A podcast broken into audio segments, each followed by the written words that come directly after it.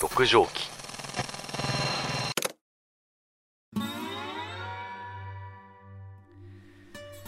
ついに奴が姿を現しました。あ皆さんどうもつんくは天才しじみでございます。いやー皆さんいかがお過ごしでしょうか？世の中バタバタしておりますけれども。いやーこれね俺にはそういうのは来ないとずっと信じてたんですけど、うん、自分は特別な存在なんじゃないかと思っていたんですが、えー、実はですね、今、僕の左の下奥歯のあたりに、なんかいるなっていう感じがするんですよ。これね、あのー、初めは、なんか奥歯に牛肉挟まってるのかなとか、なんか異物が挟まってるような感じがしてたんで、ずっと舌で、その牛肉取れないかなとかってやってたんですよ。うん。あもちろん、あの、歯磨いてるんで、歯も磨く時とかにも、その左の奥歯を重点的に磨いてて、いつ俺のこの牛肉が取れるんだと挟まってるやつがと思っていたんですが、あの、日に日にですね、その違和感みたいなのがこう大きくなっていって、今、舌でね、こう、触ると、うん、確実に何か、ちょっとこう、角張った硬いものがいるんですよ。これね、もう、親知らず子知らずなんでしょうね、これがね。うん。こう、呼ぶ母のっていう、あの、親知らずですよ。ああ、ついに来てしまったかと。ねえよくあの、ツイッターとかで、親知らず脱ぎましたみたいな画像とかよく上がるじゃないですか。バズるツイートの中で。で冗談みたいに漫画みたいにあのパンパンに頬がね腫れ上がっちゃってる 人の写真見てねあれ見てあのあ今日俺も頑張れるわって思うんですけどいやこれ抜いたらああいう感じになっちゃうんですかね。俺も。やだな。絶対痛いよな。麻酔つけてるとはいえ、だってね、ああいうの抜くわけでしょ？グボって。しかもその、ね、ちっちゃい頃の、その、なんていうんですか、永久歯に変わる、えー、歯を抜くっていうそ、そういうあれとは全然違うスタンスじゃないですか。だって、奥歯の一番ぶっといやつを、ね、元気なやつをガッて抜くわけでしょ？これはもう考えただけで、もうなんかブルブルしてきますね。うん。しかも人間の歯って、あと四隅3つありますからね、奥歯ね。だから、まずさらに親知らず子知らずが生えてくる可能性があるってことじゃないですか。何回合唱コンクールすりゃいいのよっていう話ですよ。うん。なので、まあちょっともうちょっとね、あのー、もう少しでかくなってきたら、あちょっとアクション起こさないといけないなとは思ってるんですけど、まだ経過観察っていう感じですね。うん。まっすぐ生えてくる人もいれば、なんか真横に生えちゃう人とかいろいろいるみたいですよね。あ恐ろしいですね。うん。ということで、えー、次回のお便り会ですね。テーマが合唱コンクールということで あの、親知らず子知らずからの合唱コンクールという連想ゲームで、えー、決定しました。皆さんの、えー、学生時代、どんな世代の方でも合唱コンクール、えー、もしくは合唱サイトでも言いますかね、えそこで起こった出来事などあると思うので、え締め切りが今週の土曜日、え3月13日の23時59分まで、お便り受け付けておりますので、えメールホームの、えー、まあ普通お歌のところで、あまあ別に項目は何でもいいんですけど、うん、えー、合唱コンクールでのエピソード、まあ、ちょっと男子とか、そういう話でもいいですし、えー、まあなんかこう、金賞を取って嬉しかったでもいいですし、えー、担任の先生にハーゲンダッツをクラス全員分怒らせたとか、そういうのでもいいので、えー、ぜひ送っていただければと思います。で、その文章の後に、一番最後に、あの、まあ、追記という形で、えー、まあ、あなたの推し合唱曲でも書いてもらいましょうかね。えー、もしよければその曲を書いていただければと思います。うん。まあ、いろいろありますよね。うん。コスモスとかね。えー、ありますね。時の旅人とかありましたね。えー、まあ、そんな感じで書いていただければと思います。うん。俺なんかあったかな？合唱コンクールのエピソード。でも今、すごい、10年、ちょうど10年ぐらいか、高校卒業して経ちますけど、高校時代の合唱コンクールで、あの、何歌ったか覚えてねえな。あ、ジェリコの戦いっていう、あの、なんか、なん奴隷時代の黒人のなんかね、歌みたいなやつを、確かそんな、あれだったと思うんですけど、えー、それを歌いまして、アカペラなんですよ。伴奏なしで歌って、で、全部英語ね。だから自分が何を言ってるのかよくわかんないんですけど、うん、それでなんかね、あの、1位になったのはなんとなく覚えてますね。うん、ただ、もちろん、あの、ちょっと男子があり、そのクラスにいた、えー、真央ちゃんっていう、えー、すごい、あの、あこれあんま良くない、今のご時世、えー、今良くないですね。えー、まあ、可愛らしい子が、うん、いましてで、まあ、すごいね、あの、ハスキーな声の、こう、可愛らしい子だったんですけれどもね、えー、えー、その子に合唱コンクールの歌う直前あたりまで僕が第一ボタンを開けてたんですね。えー、学ランでしたので当時。うん。でも普通にみんな普段は第一ボタン開けてるんですよ。なんで、えー、まあ、歌う時には閉めなきゃいけないんですよ。うん。で、僕忘れてて、え、そのままなんかボケーっといつもみたいに口開いてたら、しじみくんボタン閉めてってこう、初めて、あの、まおちゃんに怒られまして、それがちょっと僕の中で今でもちょっとこう、心の傷となってますけれどもね。はい。うん、あの、まおちゃん結婚するの早かったな。あなんか二十歳そこそこぐらいで結婚してたかな。うん、で、最近、インスタグラムに、あのー、その旦那さんの悪口みたいなのを、あの、よく、インスタのストーリーとかで、あのー、なんて言うんですかね、こう、愚痴みたいな、こう、やつを、読めるか読めないかぐらいの字で、インスタのストーリーにあげる人いるじゃないですか。あれで旦那さんの悪口をずらーってかけた、まあね、まおちゃんにね、怒られてましたね。うん、幸せになってほしいなっていうふうには思ってますけれどもね。はい。そんなこんなで、えー、頑張っていきましょう。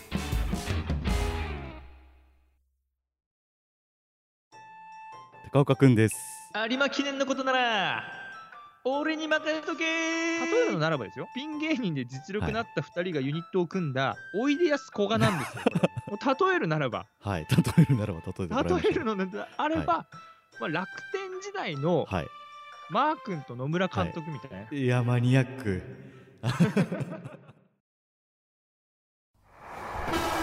六畳機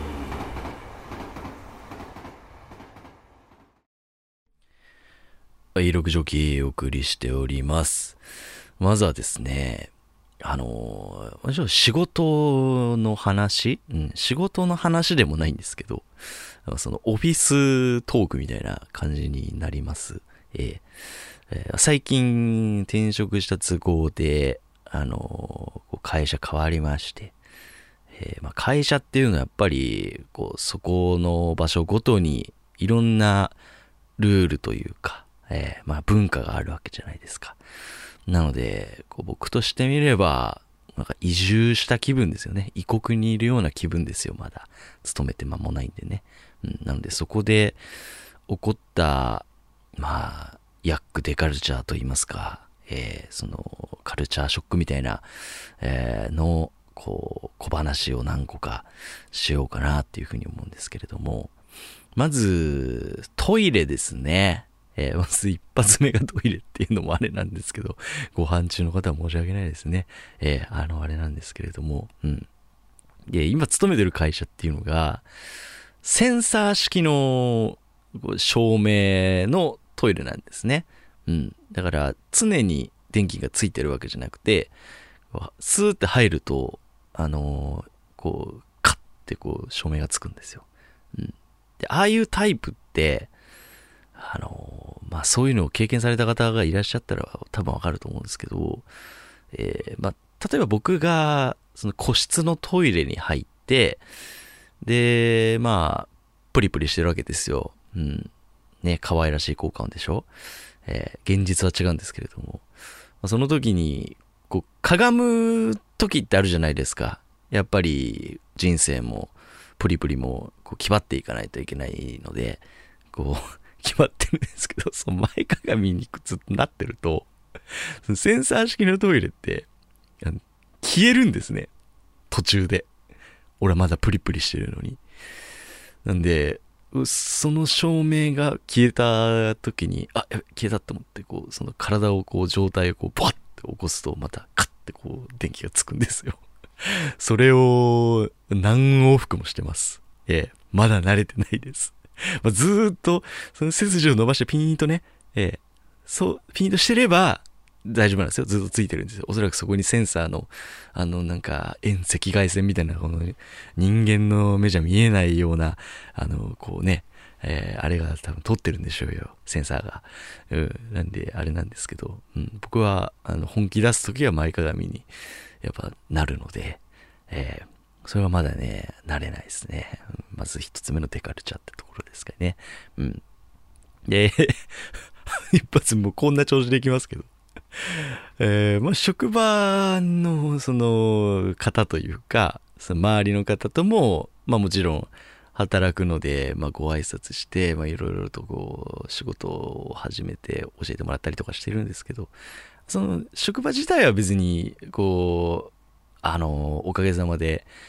当たりくじを引いたなっていう感じなんですよね。うん、あの、すごいいい方というか、うん、もうなんかディレクションする人がすごい敏腕の方で、えーあの、非常に仕事しやすい環境だなっていうふうに、えー思ってたりするわけなんですけれども、年も近くてね、えーあの、可愛がってもらえそうだなっていう感じなんですけれども、やっぱりいろいろと、その入ったばっかりだと、僕自身もそうですし、向こう側も僕の人となりみたいなのを知りたいわけじゃないですか。ほんで、あの、一緒に昼飯を食べに行った時に、普段、しじみくん何やってんのみたいな。うん。やっぱ休日何やってんのかなっていうこう話を振られるわけなんですよね。うん。で、僕は休日何やってっかなってこう思い起こすと、まずパッと浮かぶのがポッドキャストなんですよね。この今こういうくだらない話をしていることが浮かぶんですけど、まあもちろんポッドキャストやってますなんて口が裂けても言えないわけじゃないですか。僕はもう全然リアルの人間関係の方には一切このことをあの公表していないので、えーもうそれがバレた瞬間すごいあの恥ずかしくなる内容じゃないですかこんなポッドキャスト。うんなんでね、まあ、いずれ、その僕が有名になった暁に、実はこれ、しじみなんじゃねっつって、バレましたかっつって仮面を剥がすのが僕の夢なんですけれども、まあ、自分の口から公表することはないので、うわあ、ポッドキャスト以外でなんか言わなきゃなと思うんですけども、出てこなくて。で、苦し紛れに、あの、ネットフリックスとかを見てますね。全裸監督とか、つって。もう、そう、もうまだ会って数、数日しか経ってないのに、なんでその、ネットフリックスのオリジナルのドラマの中で、数ある中で、なぜ全裸監督を言ってしまったんだろうというふうに思ってしまったんですけれどもね。えーまあ幸い、あの、野郎しかいなかったので、あまあ全然良かったんですけれどもね。えーあの、あ、全裸監督ね、みたいな、あ確かにあったね、みたいな感じで、えー何を思われたかわかんないんですけれども、そういう あの、言い訳をしましたね。うん。でも実際、もう、最近はほんと土日、もう草野球とかもやってないですしね。うん。まあほんと正直言って、なんか動画見るとか、ネットフリックスか、ポッドキャストになっちゃいますよね。うん、なんで、いろいろ見つけていかなきゃなとは思いますけどね。まあ、そういう、うん、仮面をかぶるものならではの悩みとかもあったりします。はい。かっこつけましたけれども。うん。あとは、こうようやく、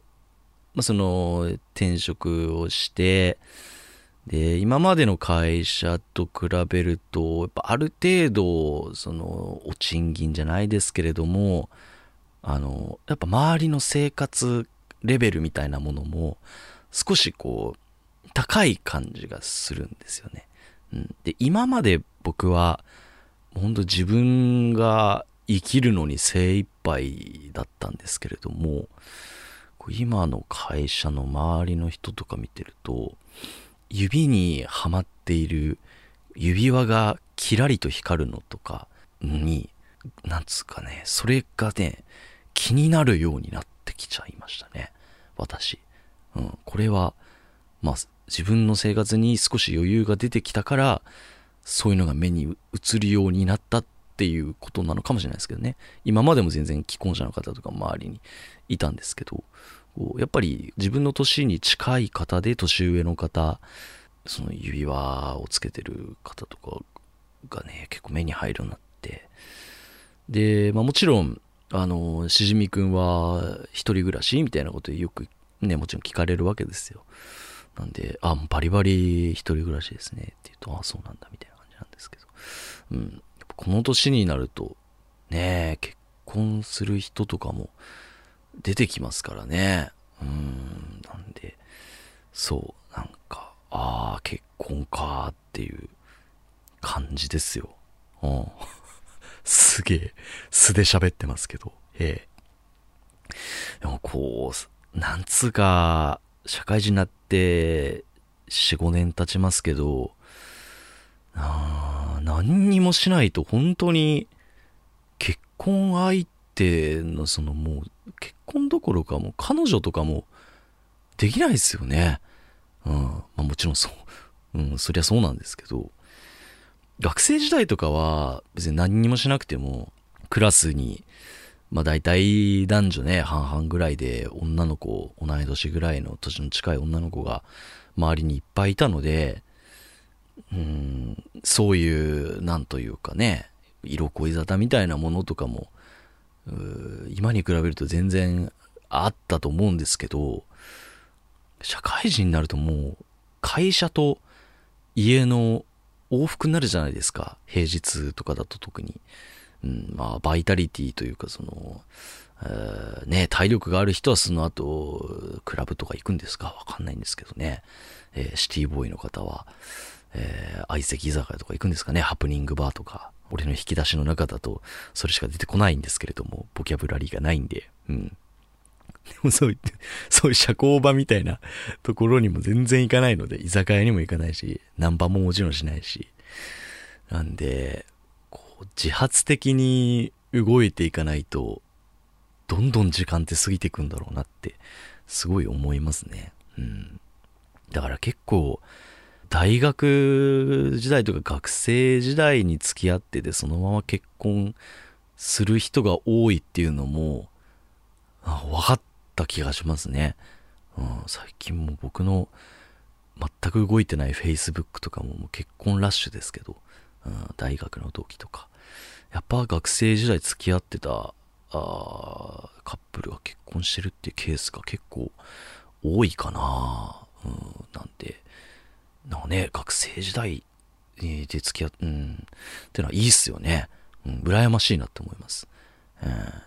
ってね、結構その長い期間、どういう人なのかっていうのもわかるじゃないですか、付き合いも長ければ。うん、で、社会人になってから、例えば僕が明日誰かと付き合ったとしても、結婚するってなったら、やっぱり何年かは、ね、見てみないと、ね、わかんないじゃないですか、人となりなんてね。明日、明後日で。うん、まあ人それぞれだと思いますよ。うん、交際、あ何日かで入れちゃう人とか、入籍する人とかもいれ、いますけれども。うん、でもそう、そういうの逆算していくと、もう、早くても、俺が早く結婚するとしても、でも30にはなるよな、とかさ、いろいろ考えちゃいますよね。うん。でも、そうね。でも、こう、どうしてもわかんないね、人の出会い注文はご縁というものはわからないですよね。明日、あハンカチ落としたの拾って恋に落ちるなんてこともあるかもしれないですからね。うん。ないと思いますけれども。はい。そういう、あなんかそういうのもね、うん、結婚かっていうのがありますね。えー、まあ、そういった込み入った話はまたできればと思います。まあ、そういういろんなヤックでカルチャーに遭遇しております。はい。6畳機が1点、6畳機が2点、6畳機が3点、6畳機が4点、6畳機がそういえば、新エヴァンゲリオンがついに公開になりましたね。ああ、いや、僕はまだね、見に行ってないんですけど、来週あたりに、あの、友達と見に行く約束をしました。うん、なので、よくツイートで流れてるネタバレをいかに 防ぐかみたいな ところになってくると思うんですけど、まあでも実際、そのツイッターとかでいろいろ流れてきますよ。うん、でも、もう言ってることみんなね、その嘘みたいなことを言ってる人も、まあそれは優しさだと思うんですけど、一種の。うん、適当なこと言ってる人もいっぱいいるんで、どれが真実かわからないので、えー、まあ全然僕は気にならないタイプではあるんですけど、でも、ね、もう随分伸ばしましたよね。劇場版のね、エヴァンゲリオンも。うんまあ、テレビでジョハ Q と、あの、一挙放送みたいな感じでやってて、えー、あれでしたけれども、うん、僕が、えー、エヴァンゲリオンのジョハ Q までは何年かおきですよね。1、2、3年おきぐらいでやってましたけど、Q からこの新エヴァンゲリオンのこのね、最新作までがすごい長かったですよね。うん。だって僕が Q をね、生で見に行った時、浪人生の時だったんですよ。うん、2012年に浪人してたんで、そう考えるともう8年近く経っていると。うん、そう考えると、もうなんかね、うん、当時は俺も大学も決まってなくて何者でもなくて、唯一の息抜きで、その浪人の友達、浪人時代の友達と見に行ったなっていう、そういう思い出とかが、ふとね、蘇ってきたりしますけど、その、周りの方もそういう感覚なんでしょうね。うん。ましてや僕なんか、あまだね、あの、新劇場版から、ま、入って、ま、テレビ版も見たりはしましたけど、えー、言ってしまえばエヴァンゲリオンのまだビギナーというか、えー、の方ですけど、本当にテレビの原稿のそのリアルタイムで見てきた人たちからするともう二十何年間、このテレビ版の終わりで、えー、まあ散々な目に遭い、えー、そっからリベンジだっつって待たされてるわけですから、いやー、そういう人たちにとっては、もう、なんというかね、本当いろいろあったなっていう思い、いろんなものの積み重ねをすごく感じるんでしょうね。うん。でもリアルタイムにその最新作見れずに、ねな、亡くなっちゃってる方というかさ、そういう見れずにっていう方とかも絶対いるわけじゃないですか、二十何年も経てば。そう考えると、いろんな思いを抱えながら、映画館に足を運ぶ人がいっぱいいるんだろうなって思いますよね。うーん、ですね。どうなるんですかね。えー、ま、なんか様子を見てると、こう、みんな、ああ、終わりましたかって感じ、な感じがしてますけど。えー、あと、噂によると、ね、暴行が持たないっていうツイートで話題になってましたけど、時間が2時間、3時間ぐらいあるっていうね、噂ですけどね、3時間確かに長いね、映画で。うん、もうインド映画みたいに途中で休憩ですみたいな流れればいいのにね。ね、なんかインド映画とかってすごい時間が長いから、途中でティータイム挟むらしいですよね。うん、何なんですかね、あそこの、その、中央アジアの文化みたいな。クリケットの時にもティータイムがあったりとかね。うん、いいですよね、そういう感じね。うん、でも確かに、ぶっ続け3時間は、ああちょっとドキドキするなっていう感じがしますね。なので、えー、あんまり飲み物飲みすぎないように見てこようとは思いますけれどもね、非常に楽しみですね。うん。まあ、安野さんも、ねこう、新ゴジラやって、で、そこからまあ、新エヴァンゲリオンようやく公開で、この後、新ウルトラマンもやるみたいですからね、もちろん僕も、えー、新ウルトラマン見に行こうと思ってますけど、うーん、大変だなって思いますよね。アニメ作るのとかも、僕はアニメの人ではないんですけれども、えー、まあなんか似たような感じではあるので、うん、本当に大変だろうなっていうふうに思いますね。という感じで、まあ、特に、あの、なんつうか中身のない話でしたけれどもね、えー、僕も、こうね、昔友達と一緒に見に行ったなとか、いろんな思いを抱えながら、えー、新エヴァンゲリオンちょっと見ていこうと思います。はい。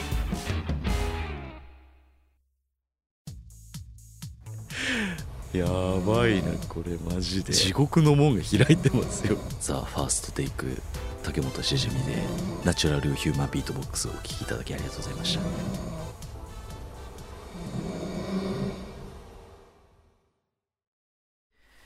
たはい、えー、これ最後のトークなんですけど最近こうちょっと皆さんにこう聞いてみたいなっていうことが一つあって電車とかに乗ってる時に、その隣に座っている人が、うとうとこう寝ちゃって、で、僕の肩にこう寄りかかってくることってよくあるじゃないですか。ああいう時って皆さん肩を素直に貸しますか？これ毎回困るんですよね。うん。で、僕自身ももちろんその加害者側というか その当事者というか、そのね、どうしても眠くて、寝ちゃって隣の人の肩で眠ってしまったということもあるので、結構ね、僕は肩を貸すんですよ。優しいので。で、その、もう、犬やしゃが封印されてる木のごとく、こう、ずーっとじーっとしてるんですよ。うん。で、眠らせてあげるんですね。で、その、女性とか男性とか、まあそういうのはあんま関係ねえかな、僕の場合は。うんまあ、女の子に寄りかかれたらそりゃもう、うん、断る理由がないというかわかんないですけど。ね、あのあれですけれども。うん、まあ男の人でも、うん、別になんかね、疲れてるんでしょうと思いながらね。うん、ただ、なんか僕が目をかっぴらいて座ってると、それもそれでなんか気まずいので、もうそういう時は僕も一緒に寝てるふりします。うん、僕も目つぶって、たぬき寝入りしますね。うん、そうすれば、もうなんか大丈夫なんじゃないかというので、えー、まあ、俺より先に頼むから降りてくれと思いながらじっとしてるんですよね。うん。で、たまに、立ちが悪いなって思うのは、酒が入ってる人ですよね。うん、もうそういう時は、もう、なんつうか、よだれとかが垂らされたら、もうたまったもんじゃないですか。さすがにそこは僕も、あのー、困っちゃうので、うん、まあ、女の子ならいいですよ、別に。うん、何が、フローが、うん、全然いいんですけれども、女性の方でも嫌だから、酔っ払ってる方だったら。うん。ですけど、そういう時は、あの、こう、ガッて肩をこう上げて、なんかこう、スマブラの時のクッパの下スマッシュみたいな感じで、こう、あってこう、やったりはしますけど、皆さんどういう風にしてるんですかね。うん、スッと、こう、席を立ち上がって、バターンってこう、隣に人倒れちゃうみたいな、そういう回避方法とかしたりするんですかね。わかんないんですけどね。うん。あと、降りる時とかにも気使いますよね。うん。あの、もう完全に体重がかかってんなーって時は、僕がスッていなくなると倒れちゃうので、そういう時は僕はもう、こう、ゆっくりと、あの、西荻過ぎたあたりで、こう、徐々に徐々に、ゆっくり立ち始めるみたいな えー、そういう感じで結構気使いながらね、うん。まあ、ゆっくり大体立てば、あの、こう、ヒュンってこう戻るじゃないですか。正しい姿勢に。で、また、こう、ま、まあ、また横かかってくるんですけど、うん、まあ、降りてしまえばね、えー別に、その、僕には関係ないので、うん、ああいう時ってどういうムーブをするのがいいのかっていうのはいつも僕はね、考えてますね。ぜひ、ご感想いただければと思います。はい。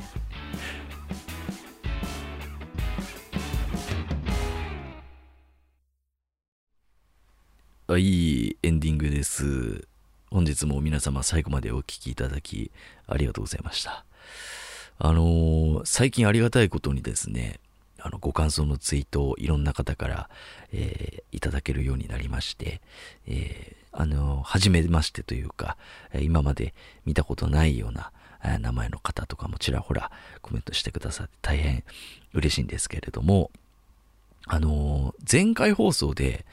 ポッドキャストスーパーボールに俺は出場してビヨンセとダンスバトルするんだっていうバカなことを話してたんですけど、その、あの、あるご感想をいただいた中に、あの、しじみさん、ブルーノマーズって発音おかしくないですか？みたいな、そういう感じ、わかんないです。ニュアンスがちょっと 僕も、あの、文面なんでね、えーあれなんですけれども、あの、非常に、あの、助かるんですけれども、あブルーノマーズっていう発音、間違ってるみたいなんですけど、正解がわかんないんですよね。ブルーノマーズっていうその分け方っていうのはなんとなく知ってるんですけど、僕ずっとブルーノマーズってですね、言ってるんですけど、これ急に恥ずかしくなってきましたね。えー、どうですかね。あもし、あの、正式なブルーノマーズ、このブルーノマーズって言うたびに俺の、この羞恥心がすごい、あの、膨れ上がってくんですけど、あの、ぜひ、あの、正解の発音を、最近ツイッターの、あの、音声ツイートとかね、あの、DM でも送れるようになってるみたいなんで、めちゃくちゃ暇です、私っていう人がいれば、あの、ちょっとブルーノマーズの正式な発音をちょっと送ってきていただけると非常に助かりますね。うん、もうずっと俺、子供、あの、ブルーノマーズで、あの、学生時代とかを過ごしてるんで、超恥ずかしいなとか思ってるんですけど、でもね、今日という日が一番若いので、もう、ブルーノマーズ矯正するなら、早いうちの方がいいなっていうふうに思っているので、えーもう本当に、あの、恥をかけというのが私の座右の銘といいますかね、えーだと思っているので、はい、あの、コメントいただいた方本当にありがとうございます。そういう些細な、あの、こととかも非常に、あの、助けになりますので、はい、皆さんぜひご感想ツイートしていただければと思います。はい。えー、ツイッターの方で、えーハッシュタグ漢字で六畳記とツイートしていただけますと、えーありがたいです、えーぜひアクションよろしくお願いします。あとはサブスクの登録等もよろしくお願いします。概要欄にいろいろ貼ってありますので、えーぜひぜひということで、はい。あとは次回は、えーお便り会合唱コンクールスペシャルということで皆様の合唱コンクールの思い出とあと最後に推し曲添えていただければと思います、えー締め切りが、えー3月13日土曜日の23時59分まで、えー締め切りありますので、えーで日曜日に配信する予定ですので何卒よろしくお願いいたします。ということで皆様最後までお聴きいただきありがとうございました。ここまでのお相手はしじみでした。